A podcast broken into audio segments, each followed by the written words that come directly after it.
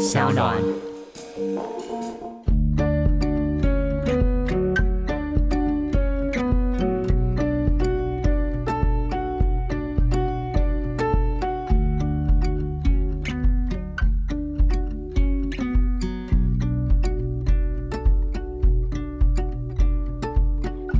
觉得大家也不是真的不知道什么是真的是假的啦，我觉得是大家就是不在意它是真的是假的了。我觉得这应该是碰到最无力的地方吧。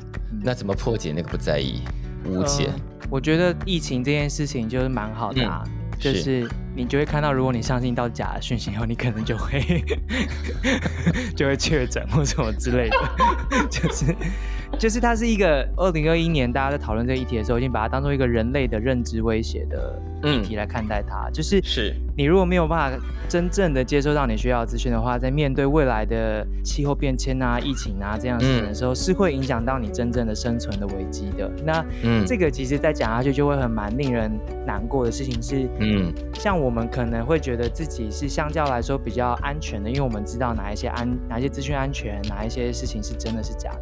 可是有很多人他真的就不懂，他连科技这些都不理解，他怎么办法分辨这些？那那一些人就会变成以后的另外一个阶级了。我很害怕嗯这件事情，他就会在这个新的资讯系统里面变成永远被践踏、被收割、被蹂躏，然后被嗯兜弄的那一些人。那这是让人非常非常不忍心的一件事情。是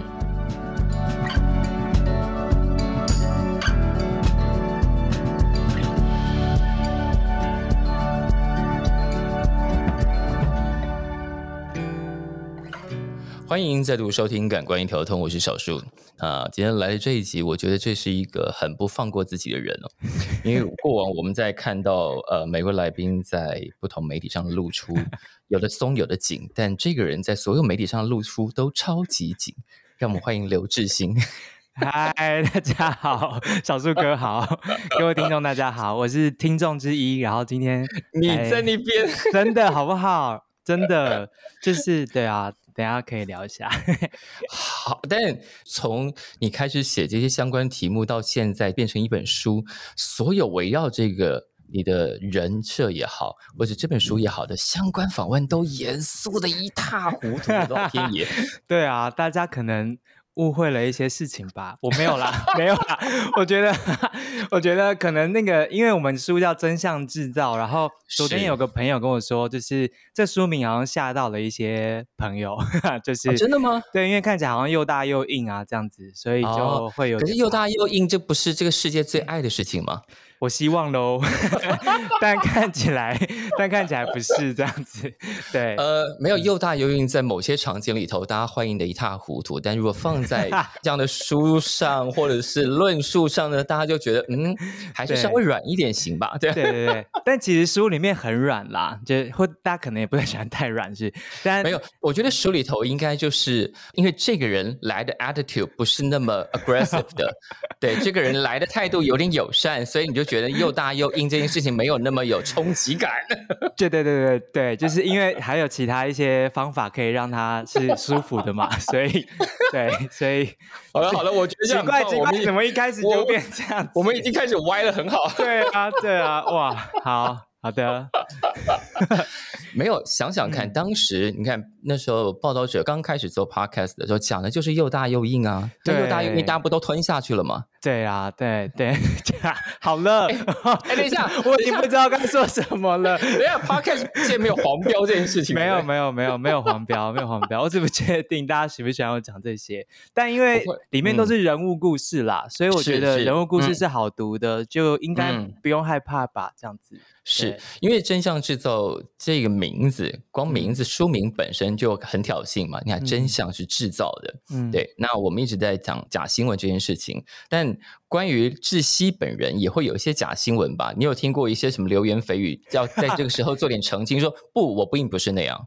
哦，流言蜚语哦，有、啊。比方说，刚刚我们就先讲了一个，第一，刘世新本人并没有那么严肃，对，请大家不要误会我。对，然后就是会有一些朋友他会传那个嗯捐款明细，就是传给报道者的捐款明细来给我。我想稍微澄清一下，我只是个员工，所以对，我就你不是 对，就对你不是会计本人，对对对，你也不是董事长，没错没错，对，所以就是我是个员工，社畜的概念，所以大家可以传给荣幸大哥或者是没有没有，我觉得他们传那些给你是想要获取一些，你看我是因为你而支持报道者，不敢不敢不敢这样子，对对，但就谢谢大家啦。不过只是一场误会，嗯，没有没有，这个误会对报道者或对你来说都是一些正向的事情了，也没这个误会还是可以持续。但是回到志兴本人哦，因为你在不同的字界上会写到不同的身份，嗯然后别人也会对你有不同的 title，比方说有人写你是台南夹脚拖少年，对然后也有人会你自己在 Medium 上是写写字工。对，对哇，，但是其实你一开始刚刚开始的时候，写字这件事情还不是在你的志向范围吧？嗯对，就当你在考上外交系的时候，嗯嗯，我第一次会发现这件事情，不是我发现的，是我的国文老师，就是大学会有国文课嘛，就必修的。嗯然后好像是修到快结束的时候交一个作业，然后老师就问我说：“哎，那个志兴，你有没有想过用写字当做你的职业这样子？”然后我想说，我没有，回答了，你没有回答老师说，老师那样会饿死。我如果那时候知道就好了。对，但那时候开始觉得，哦，原来是这样子吗？然后老师就说，嗯你可以每天那个啊，就是写个一千字的部落格文章开始，这样每天写啊，你就可以慢慢练习这样。所以我开始就是每天洗澡的时候就会想一些东想西想，然后后来就就是洗完之后就试着把它写下来，这样。嗯，你那时候每天真的写一千字啊？没有到每天，大概一个礼拜就是会有三五篇这类的吧。嗯，那些文字都落在无名小镇吗？对，但已经不见了，还好。你自己有没有备份？没没有备份，完全没有。对，害我今天想要循线搜寻，看有没有哪位善心人士备份，好像也没有找到。没有没有，但就是写一些没有人看得懂的东西啊。你知道那种年纪还可以写什么？那种年纪，要不就是耍笨，要不就是装超高深文青。又或者是在发春啊，哦哦哦，大学吗？还好那都不见了，谢谢无名小站。发春的时候，那时候已经知道自己的身份了吗？那时候没有哎、整个大学浪费了很多时间。浪费很多时间，是那个时候还搞不清楚，不然早就可以用那些发春的文字博得一些事情吗？是有博得一些事情，但其实没有浪费，但是就是嗯不同性别的就一直试来试去，所以哦其实也是认识蛮多人的。哎哎，我觉得本节目低不低级，就看我到底要不要追问下去了。哎、因为我想说，不是因为我在听那个小树哥的节目的时候，我都想说，哇，每个人来这边之后都会那个被看到一些过去节目看不到的东西，或是我老板啊，就是雪莉姐嘛，她是她来之后，她跟我说，哎、志兴，那个、嗯去上小树的节目很奇怪哦，你就突然整个人会松开来，然后就说出一些自己平常不会说的事。哦，我说真的吗？他就说你要不要跟他学习一下这样子。我相信你其实很会啊，不然那些受访者们怎么能告诉你那么多秘辛？没有，但我觉得今天好像就好像开始体会到了，就 只不过我看一下现在开始几分钟，七分钟哎，天哪！没关系，就是我们现在，如果你允许我们继续，我们待会慢慢的绕进那个门边了。但我们现在先绕开一下下好了啦。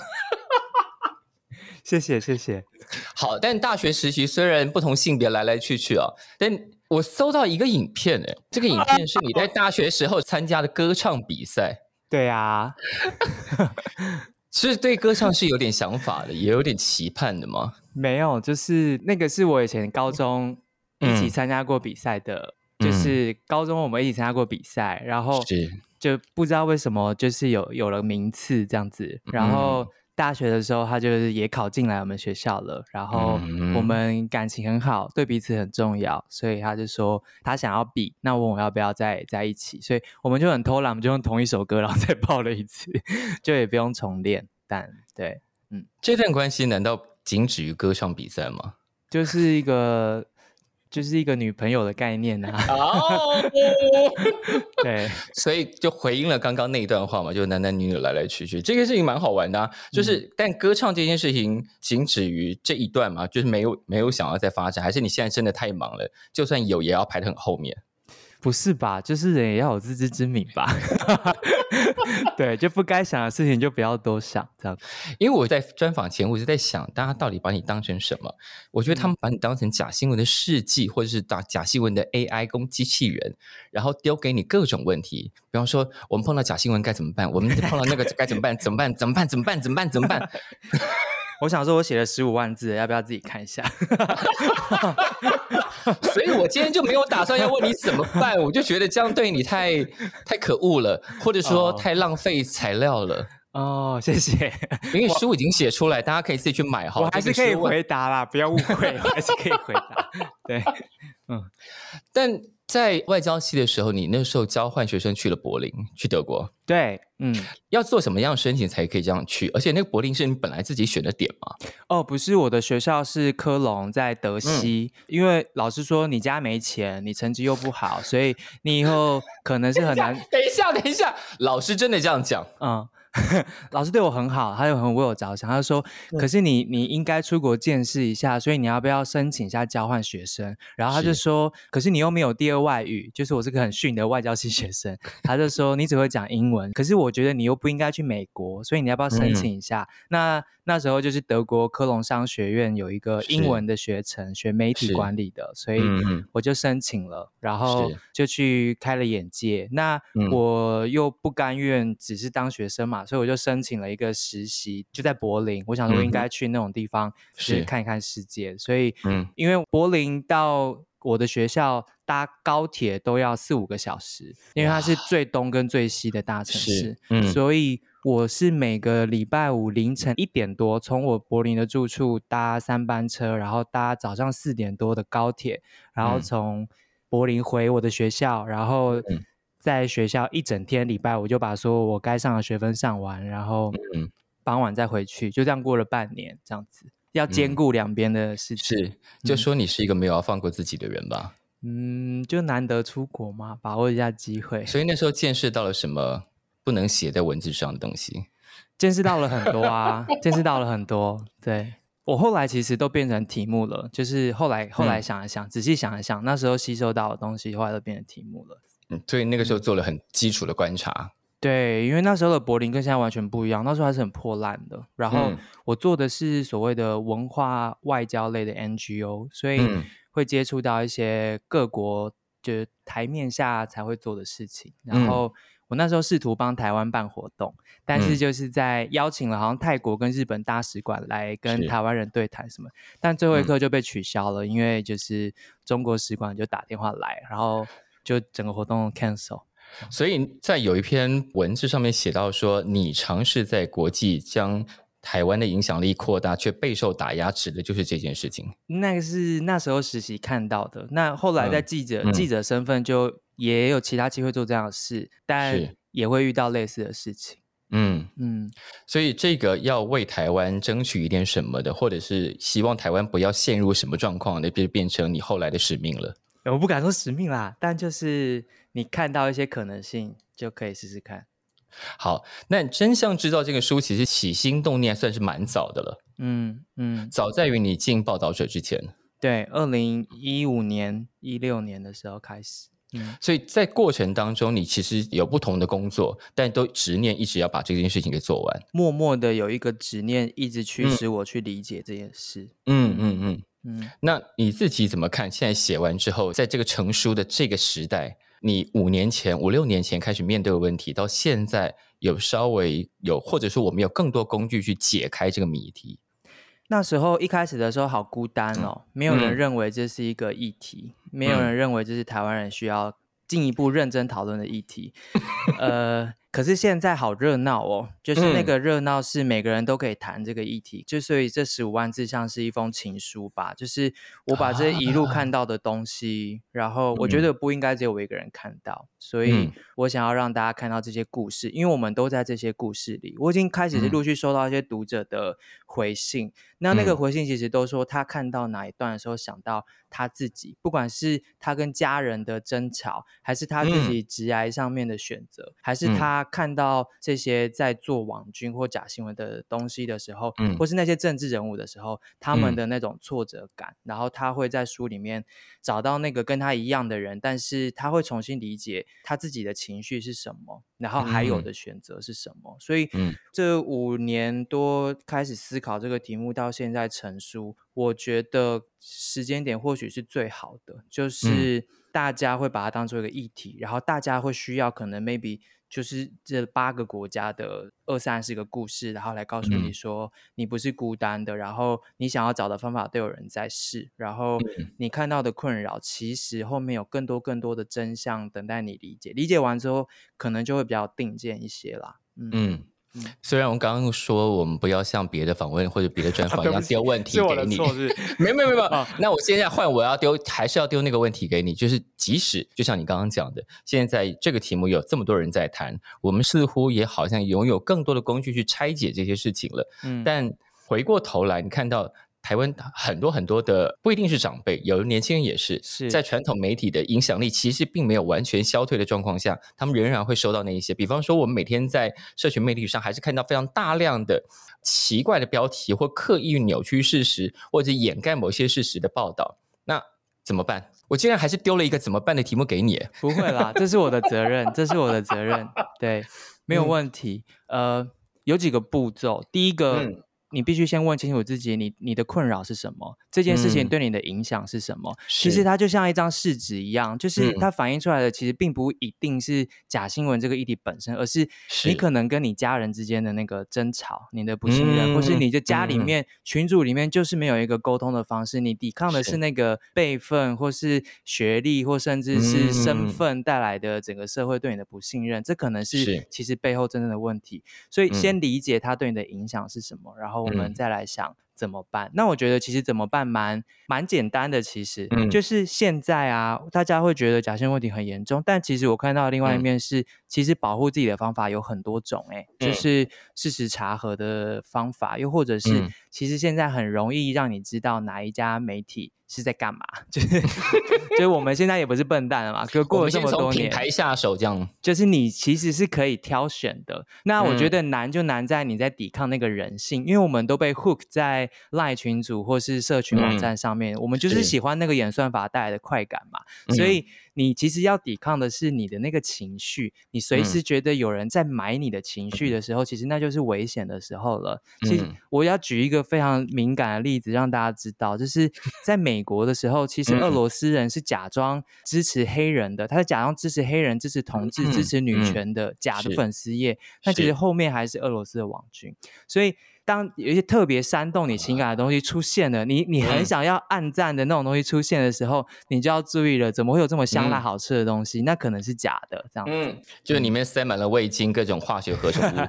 对，完全是一个食安问题的逻辑来来保护自己。我认真的，对，就是你看到太鲜艳的动物，或者是太好吃的东西的时候，要有一点点警戒嗯嗯嗯，就是这样。啊。嗯，但我觉得假新闻这个题目到现在仿佛变成是一种像神话般的存在。那个神话般是我的，如果某一个人或某一群人，他在这个世界里头，因为没有位子，因为被挤到嗯边边，他需要那些事情来描述他所感受到的世界，但你他无法用。主流价值去定对义它，然后主流价值又排斥它，所以它借由那种神话般的重建自己的世界，然后两个世界就开始互相金嘎。对对，嗯，就是嘛，你制造一个自己想要的真相，现在是多么容易的事，你甚至可以嗯买、买出声量来，然后把那个真相撒给更多人看。所以我，嗯书里面有一个新纳粹网红，他就是嗯这样子啊，二十几岁，然后看起来就是。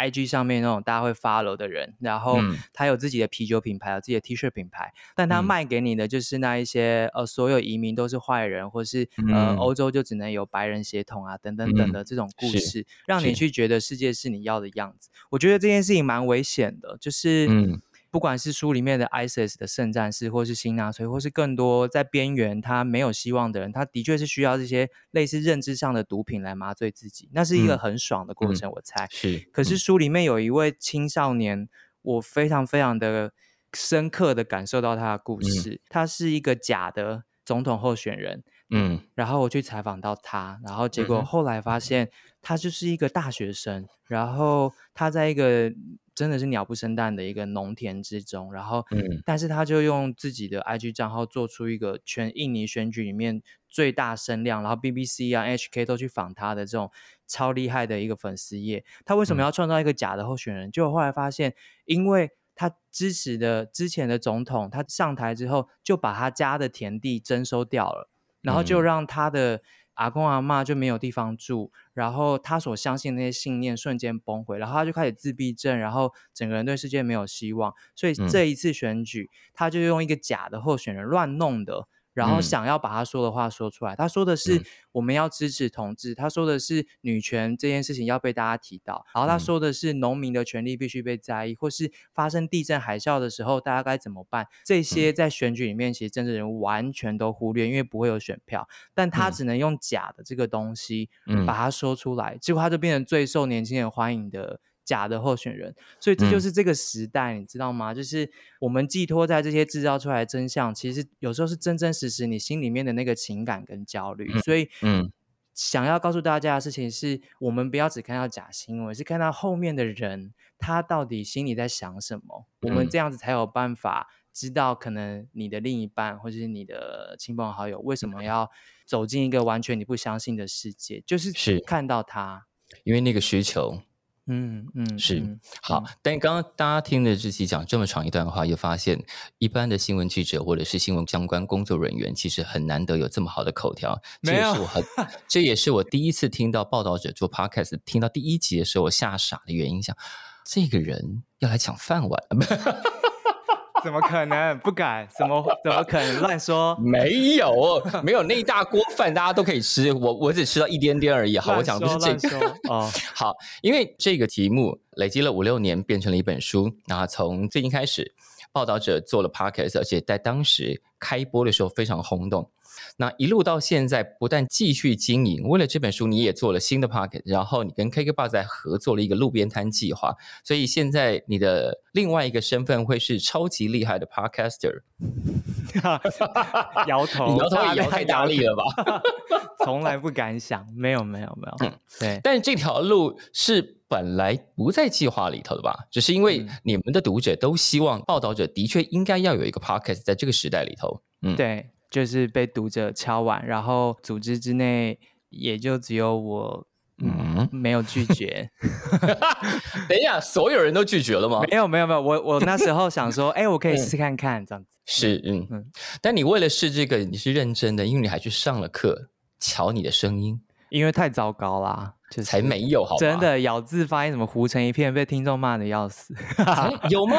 对啊，一开始的时候，你在我们听到第一集的时候，大家想哇，报道者来真的耶。才没有嘞，没有啦。但是他们说报道者这么正派，然后硬派的这个媒体，怎么派了一个讲话含含糊糊的一个拖拖拉拉的男生来说这种话？你你去看看各台主播或者是各台名嘴嘛，你也上过那些节目，你也曾经坐在那些名嘴旁边，你知道他们怎么讲话的？对他们好厉害。哎哎，你作为一个记者的公正客观性去哪里了？不是，他们真的在某些程度，我真的觉得很厉害，非常专业。哪些程度？瞎说的程度吗？不是，就是镜头不在他们身上的时候，他们可以做别的事；但是镜头一拉回来，立刻就是上升。他们都在做什么别的事？抠脚丫子？没有啊，有些在改考卷，然后有些在划手机。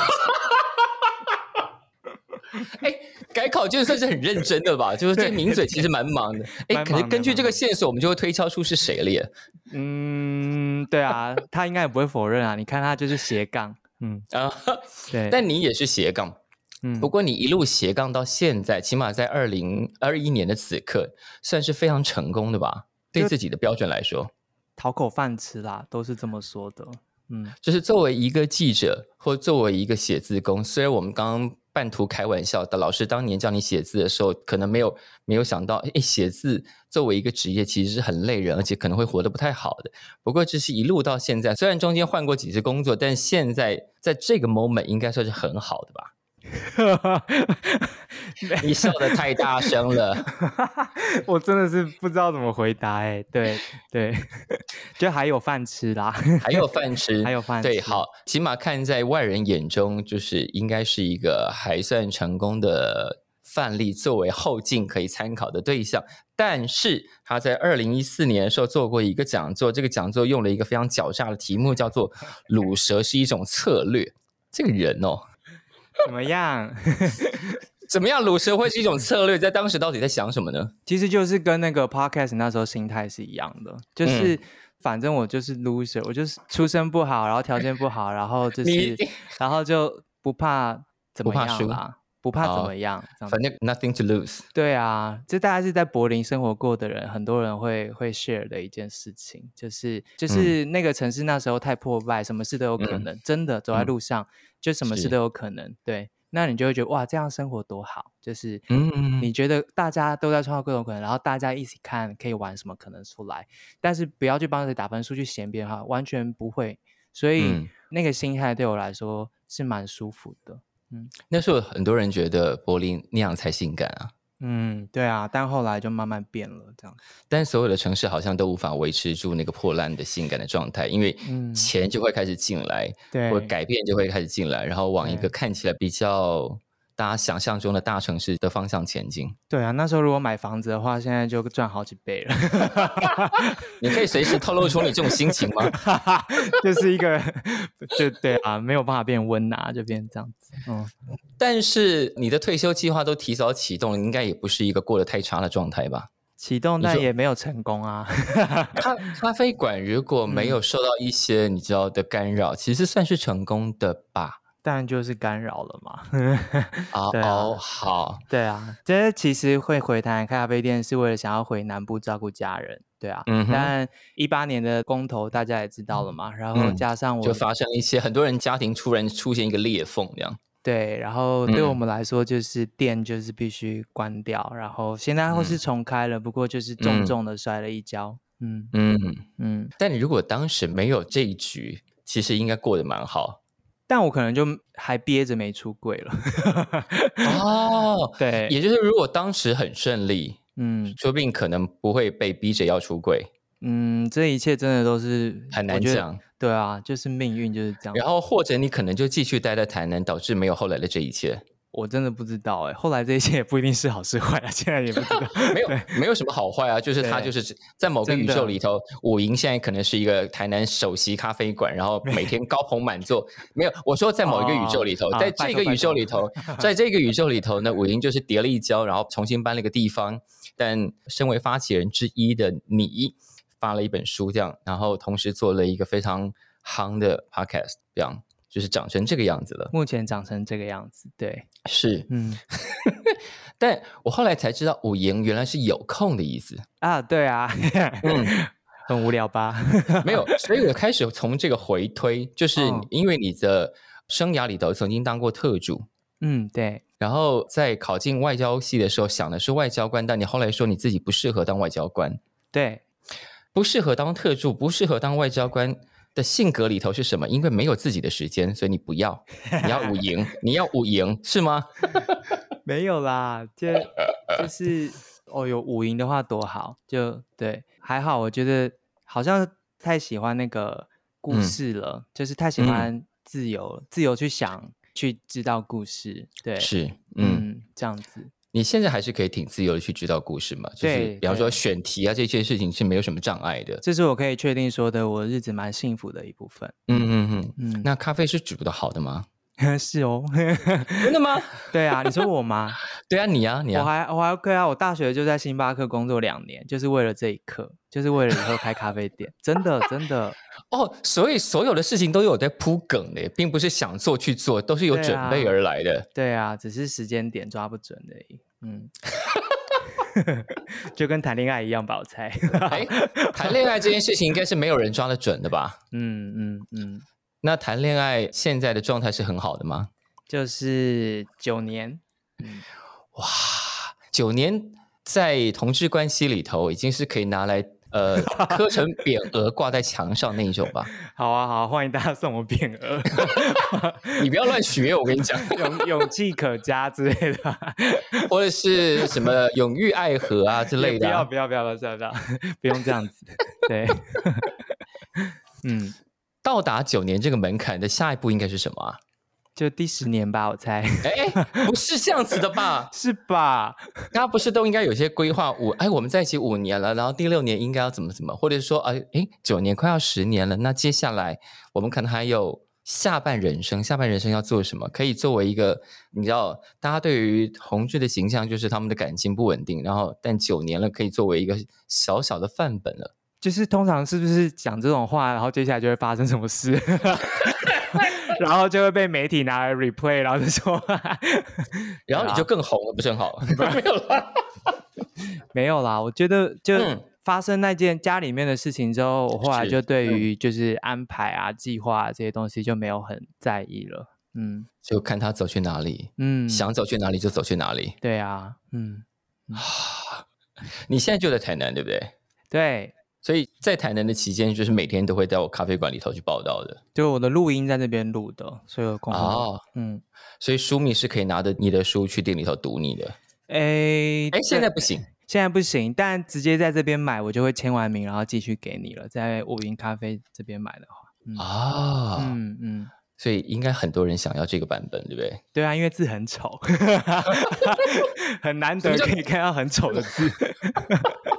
没错，老天还是公平的嘛，就是 自由真的很丑吗？是真的很丑啊！欢迎大家来看，真的很丑。就是我在采访的时候，我在大家面前大辣辣写笔记，是完全不看不怕别人看，因为没有人看得懂。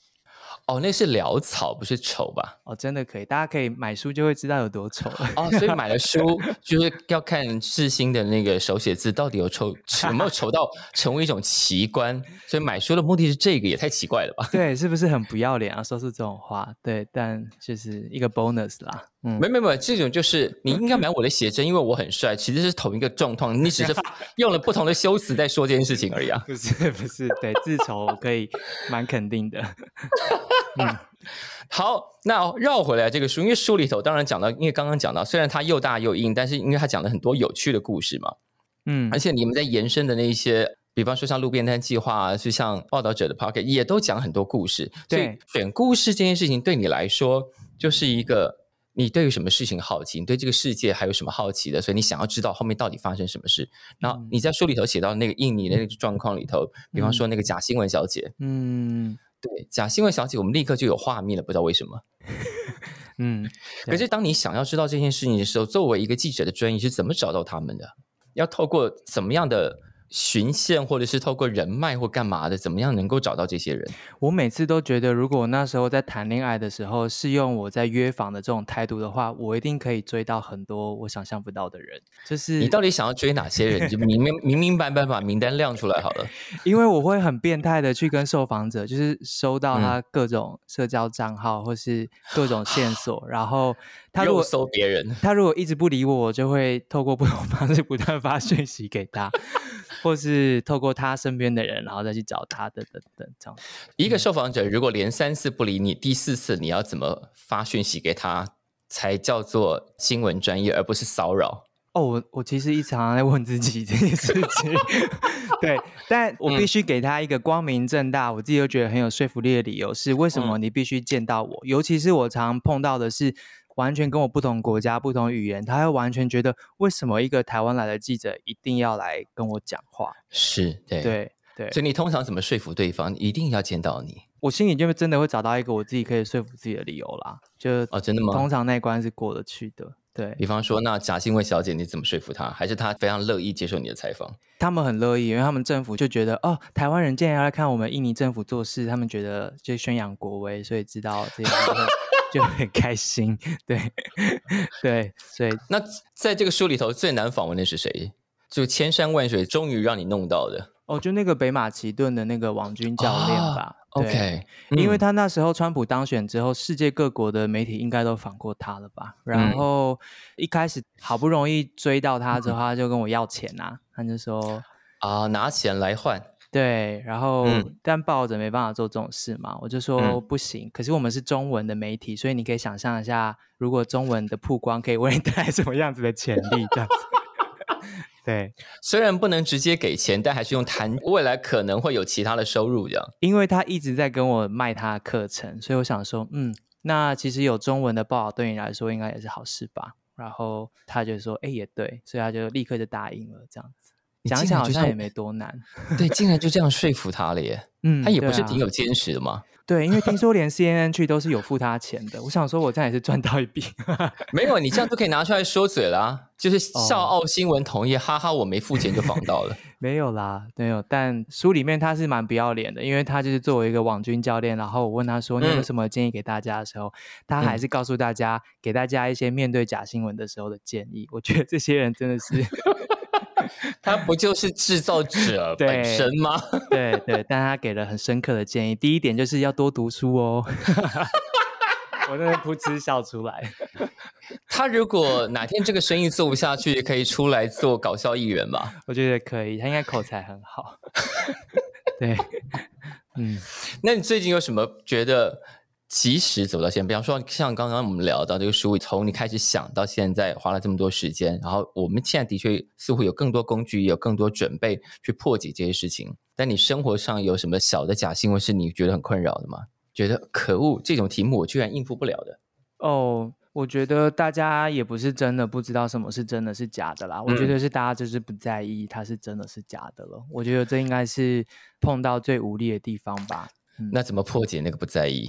无解，我觉得疫情这件事情就是蛮好的，啊，就是你就会看到，如果你相信到假的讯息后，你可能就会 就会确诊或什么之类的，就是就是它是一个二零二一年大家在讨论这个议题的时候，已经把它当做一个人类的认知威胁的议题来看待它，就是是你如果没有办法。真正的接收到你需要的资讯的话，在面对未来的气候变迁啊、疫情啊这样事情的时候，是会影响到你真正的生存的危机的。那这个其实再讲下去就会很蛮令人难过的事情是，嗯，像我们可能会觉得自己是相较来说比较安全的，因为我们知道哪一些安哪一些资讯安全，哪一些事情是真的是假的。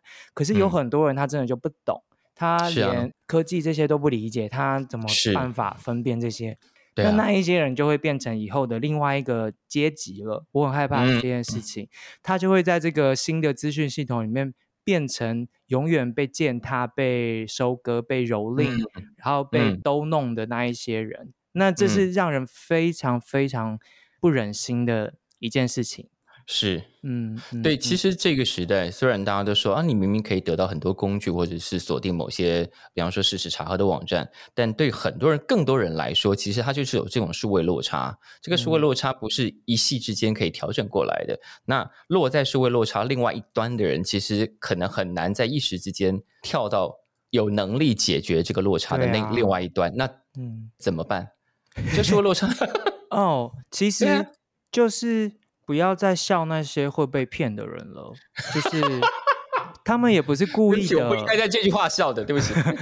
就就他们也不是故意的，然后嗯，不要因为这样骂他们或生气他们吧。虽然你可能真的很挫折，或是觉得很恼怒，怎么会这样？是，可是就是把人跟人的那个连接重新建立起来啊，这样就不会掉下去了。这你知道人跟人的连接现在建立起来是别的意思吗？我知道那个也很重要啊，但就是 大家赶快打疫苗，打疫苗就可以连接喽。对，各种连接都是健康的，好不好？没有，我觉得这几年，特别是这五年吧，就是大家可能新闻真的看多，然后在网络上的资讯看的也多了。过去很多应该不会出现在街头巷议的字眼，也都成为了大家随便挂在口中就会说出来的东西。比方说带风向，比方说侧翼，嗯。侧翼媒体小编这件事情变成是街谈巷议，比抽烟或者是帕奇拉这种东西还常出现的时候，我觉得这个社会有点奇妙。嗯，对，奇妙是蛮奇妙的。从新闻人的角度来看，这是什么状态？就是现在主播可能都还没那么专业，但我觉得网络上的人或者是你一般见到人，大家都会把侧翼挂在嘴边的时候，我觉得等一下这边哪里出了什么问题啊？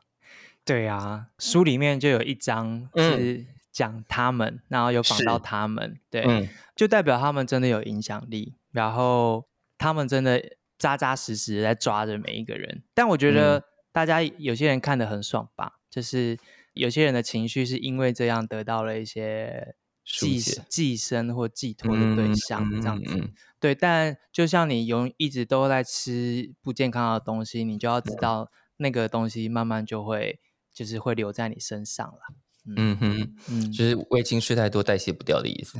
对啊，对对。但侧翼到底是什么意思啊？我的老天爷！其实任何人都可以是侧翼啊，我可以是五零咖啡的侧翼啊。你不能是侧翼，因为你哦，不能，你你应该在登记人的名字里面有你吧？对对对对对。呃，我觉得就匿名没有办法辨认出他的身份，然后你没有办法，他有 hidden agenda，然后他假装不是这样子。是，对，哦，说的很好，有 hidden agenda，但假装不是。嗯嗯，OK，嗯嗯。怎么了？对我觉没有，我觉得好玩的，就是这些过往都是呃，在新闻里头会正式描述的字眼，或者是那些口气。现在可能大家真的政治新闻看多了，然后我们也都学会这些字眼，就像框列，现在你随便老人家也都会讲得出“框列”这两个字，就都挂在嘴上。对，但是我觉得大家在使用这些字眼的时候，并不真的知道自己在说什么。哦，对对对对，是就是贴标签嘛，就很对对对，哎，贴标签也是一个大家常常会挂啊，你不要给我乱贴标签啊。等下你真的知道贴标签指的是？对啊，对 对，所以要多看真相制造。是也不用委屈大家，那如果你有空的话再看啊，我觉得好像有点太强迫大家。对，但可以的话买一下也是写很久。对，哎，写这么久是不是应该就真的都要认真买一下？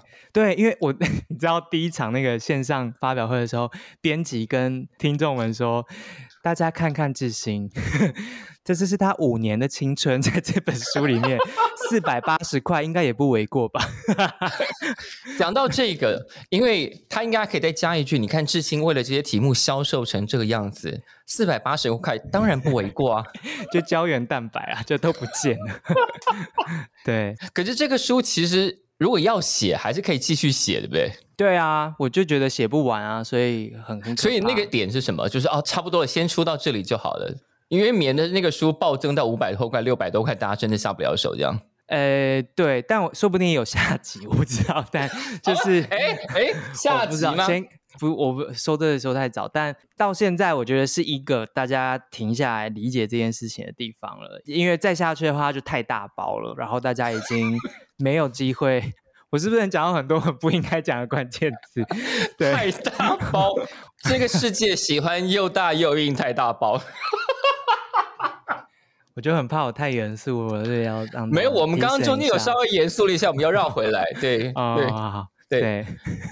毕竟你刚刚讲那一场线上签书会，我也觉得严肃的一塌糊涂啊！啊，你有听吗？我有那个回放了一下。哦，我觉得。哇塞！线上签书会怎么这么不性感呢？怎么办？是不是大家要来一个脱上衣的线上组？没有没有，哎，没有性感不一定要脱上衣，就是我以为里面会有一些，嗯，就是没没有一些聪明的交锋，然后但因为看起来，我觉得大家现在面对假新闻这一类的题目，都有一种强烈的使命感跟焦虑。嗯，有强烈的使命感跟焦虑，就不可能性感，就不可能放松，因为你觉得自己要打仗。但我觉得啦，就是在这个环境，当我们讲到现在的新闻媒体环境都有点感叹的时候，你以及你的诸多同行们，的确是让大家觉得这件事情还有一点点可以挽回，或者是更往前进的余地，是有这些像你们这样的从业人员，让这件事情变得可期待，而且有可信度。这件事情虽然是讲起来有点恶心，但是还是真的要这样讲。其实很多这样的人，所以如果大家可以看到他们的话，可能会好一些，也帮你找到一些好吃然后健康的东西啦。对啊，嗯。好，那真相制造呢，在出书的时候也同时录了几集的 podcast 吗？哦，对，是不是很神奇？然后听说制作人也是本节目的制作人嘛，对不对？对，感谢感谢感谢帮忙，马克思。好的，那聊一聊你跟 KK Bus 展开的那个路边摊计划，就是他要说的是不一样的故事。对，完全不一样。嗯，就是报道者是一个新闻媒体，然后在我们的节目里面常常是以议题为主，公共议题为主的。是，嗯，那取了一个完全乱七八糟的名字叫“路边摊计划”，其实就是想要路边摊一点。他就大家吃过路边摊嘛，就是它可以存在于任何一个地方，然后你就坐下来，然后就吃任何一种食物。然后吃完你就走，可是你吃得到那个地方的那个感觉，或是你闻的是那个地方的空气。那路边摊计划其实就是这样，就是把麦克风放在我们放过各式各样的地方，然后还进人家的卧室，或是跟人家上厕所或什么的，然后把这些东西全部全部录下来，然后让你去感受到另外一个人的生活。我觉得人看见人这件事情是我们想要做的。那是路边摊计划就是一个没有包袱的，跟着人家走的，然后还原原汁原味，让你听见另外一个人的生活，以及他为什么是那样子活的一个机会。我们想要试的是这样子啦。嗯，也就是说，如果路边摊计划现在麦克风嘟在刘志兴的房间里头，我们会收到什么声音呢？就可能我跟我的狗讲话的声音吧。你都会跟你的狗说些什么？它叫什么名字？它叫锦鹤。它叫锦鹤啊。嗯，五营金鹤。对，五营金鹤。你怎么知道？就是因为这样，所以取了这个名字。哦，我好肤浅哦。没有，就可以看得出你的另一，你真心的人生追求是这件事情。五营金鹤。对对对对对，人生志愿。嗯，所以你会跟他说些什么？就是他都会骂我啊，因为我常常台北、台南跑，然后我每次要离开或是要刚回来那一天，他都会趴在我大腿上，然后就是用那种嗯或是嗯的声音跟我大概五到十分钟这样子。那个嗯声音是你还知道要回来？我不确定哎，他他只会对我发出这种声音，然后或是他会跑过来翻肚，然后要我摸他，然后一边摸他就一边发出这种声音这样子啊。对，所以他你觉得这个状态就在骂你这样？我觉得是吧？就觉得你你死去哪啦之类的，好脑补哦。对不起，我就是一个 就是一个狗奴，对不起大家。没关系，所有的猫奴也都在脑补猫到底跟他们说些什么。所以对啊，我们也会做宠物沟通啊，所以 尽量笑吧。我们就是会做宠物沟通。你们在店里头也会做宠物沟通？我们会找人来帮我们跟我们的狗讲话，这样子。OK，嗯嗯，所以你有真的知道他想要对你说些什么？有啊，有问他，就他那些嗯到底是什么？就是在骂我啊！公司公司有啥在骂你？还是说你就算回到家，也还是打开电脑在想别的事情，又没有想着我这样子？哦，嗯。但你知道了这一些，你还是继续打开电脑忙着你的事情。我就跟他说，我也是得赚钱吧，不然的狗死哪里来？就试图跟他 argue，但是他还是不太接受。对，没想到有这种苦恼，很幼稚，不好意思。不会不会，好，真相知道这本书已经上市，虽然它看起来非常厚，但是其实非常好读，因为里面有很多精彩的故事。那这些精彩的故事呢，一边读一边了解这些人，一边了解别人的需求，然后一边。体会到好，在新闻从业人要抵抗的一些事情，或我们都会需要抵抗的一些假新闻的诱惑，干嘛干嘛的时候，就会是一个很好的、很好的算指南吗？事迹，嗯，藏着很多答案，我觉得给自己的给自己的答案，嗯，对。但是其实整件事情，包括你的工作，其实你都一直希望我们接下来应该可以有更好的讨论政治的公共空间，就会是舒服一点的公共空间，对啊，嗯。比方说五营嘛，五营最好像也办这一些。对对，我们也就是会办这些有的没有的活动，让大家面对面啦。面对面之后，其实很多事情简单很多。哎，就是我也觉得，其实很多误会面对面就没事了呀。对啊，对啊，嗯，对，嗯嗯嗯，就面对面，你讲比较不会觉得别人是带着恶意在讲那些话的。就书里面有写一个德国人做的实验，他他说我访他们，他们说他们其实就是用听的来做这件事情。就是因为大家如果有滑过听的的话，就是喜欢跟不喜欢嘛。对，就是左滑右滑。对对对，可是他就会帮你配对到彼此喜欢的，可是他们的这个软体就帮你配对到彼此不喜欢彼此。然后就是你们的政治立场天差地远的。对，然后全国一起约定一个时间，跟这个帮你配对起来跟你不配的人见面。我觉得这个应该要推广到全世界，大家一起玩吧。有有有，其他欧洲国家后来就有跟着玩，但我们报道者人单势薄就没有玩。但我觉得他们玩完之后发现，的确人跟人见面之后就没有那么仇恨彼此了。这是是啊是啊，所以报道者应该可以好，为了这个题目做一个小募资好了，然后我们大家来玩。好啊，欢迎大家一起来跟报道者滑 Tinder。说了就要做哦，这样不不要不要取消捐款，我要要到。对不起对不起，没有没有，说不定这个 说不定这个可以引来更多捐款。他说：“哎，跟报道者一起滑 Tinder，那是跟刘志兴一起滑吗？” 好啊，不是好啊，不是这个方向。对，以上只代表个人立场。对不起对不起对不起对不起。哎，你不要放过这个可能性啊。哦，好啊，大家就在那个感官的这个下面留言好了。如果你想要一起滑听的的话，就是一起留。那我们到时候就邀请那个 小树哥一起来跟我们滑听的，跟我吗？大家就会立刻降低欲望了吧？对不对？不会嘞，在那边我就嗯好，没关系，重点是你，重点是你。我觉得你看，大家会把捐款明细给你，接下来跟你滑滑听的这件事情，应该也在他们的 fantasy 当中。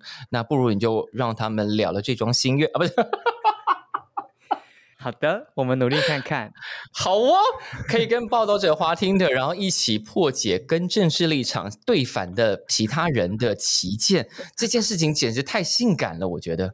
好好，很好，让大家有性感的感觉就好。好，谢谢小树哥，给了我们一个性感的成分在。那说到要做到。就做了吧，就列入明年的计划好了。这样好啊，我等下就立刻来滑听的。等下你现在可以随便滑听的吗？没有，我开玩笑的。好，那出完书了，接下来的任务是什么？呃，跟各位报告一下，我还是有全职工作的，所以我就是还是先那个，就是以全职工作的任务为主，这样子。现在全职的工作包括要做 podcast 嘛，对不对？对，文字跟 podcast 这样子。嗯嗯，好，哎。但有全职工作不能有新的个人计划这件事情，这两件事情是抵触的吗？呃，在我们公司好像是抵触的啊。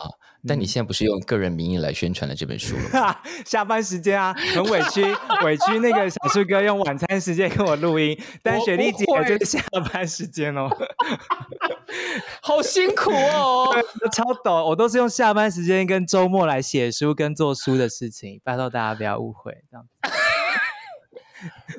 好，如果今天有，比方说这一集的点击，或者是大家留言够多，就是我们要替志兴争取一点那种福利，这样就他可以在上班的时候。对，公司对我很好啦，对对对对对，一直在澄清。我觉得一直在澄清，就会越描越黑。对对对，对不起对不起，真的很不会，我真的很不会耶。对。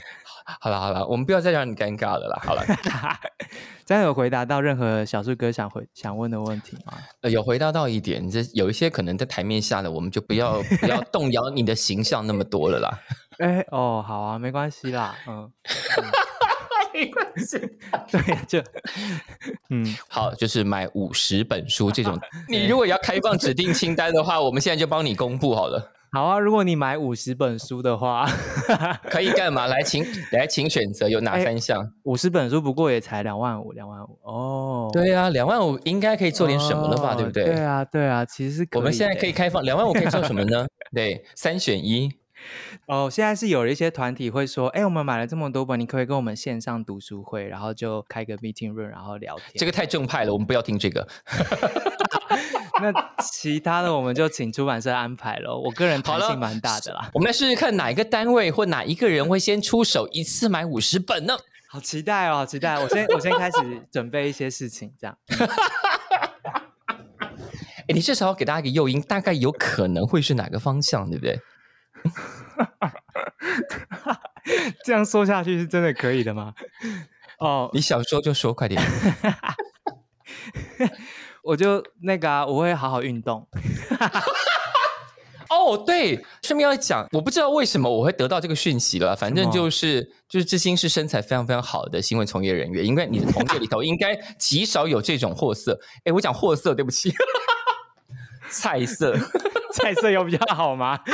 没有，我要把货，因为不是货啊，是菜，要把菜拉回来，菜色，对对对，是可以的，是不是？所以就如果一次订五十本，也许就可以有个什么菜色写真照。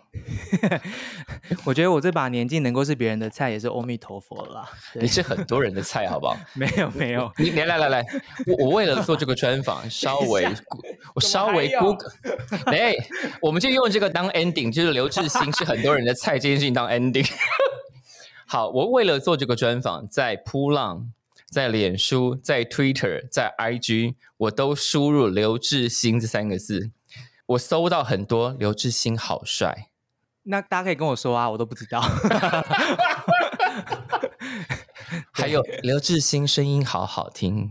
没有了，好不好？真的，真的，你自己去 Google 一下，你就发现了。其他都被我检举下架了，那些 那些那些负评，我都出动声量部队把它弄掉了。好，所以今天的结论就是刘志新很帅。然后，如果你有可能一次买五十本，不管是你个人或是一个单位，可能你得到的那些 bonus 就往帅这个方向发展。我不知道会发展到哪里，但大家拭目以待。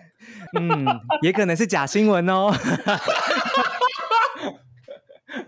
他到底是不是假的？就你本人来求证，制造真相。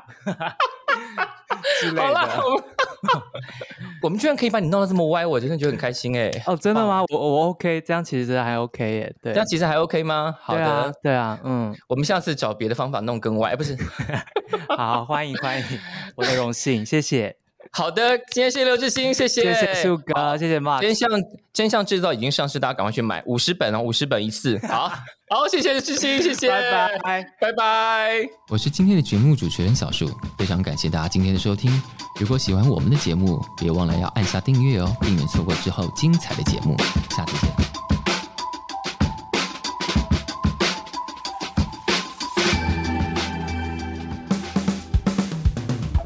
节目最后提醒大家，如果你对本集或者是整个节目有任何的感想、建议或心得要分享，都欢迎你在 IG 上找“感官一条通”，就可以留言给我们喽。下次见，拜拜。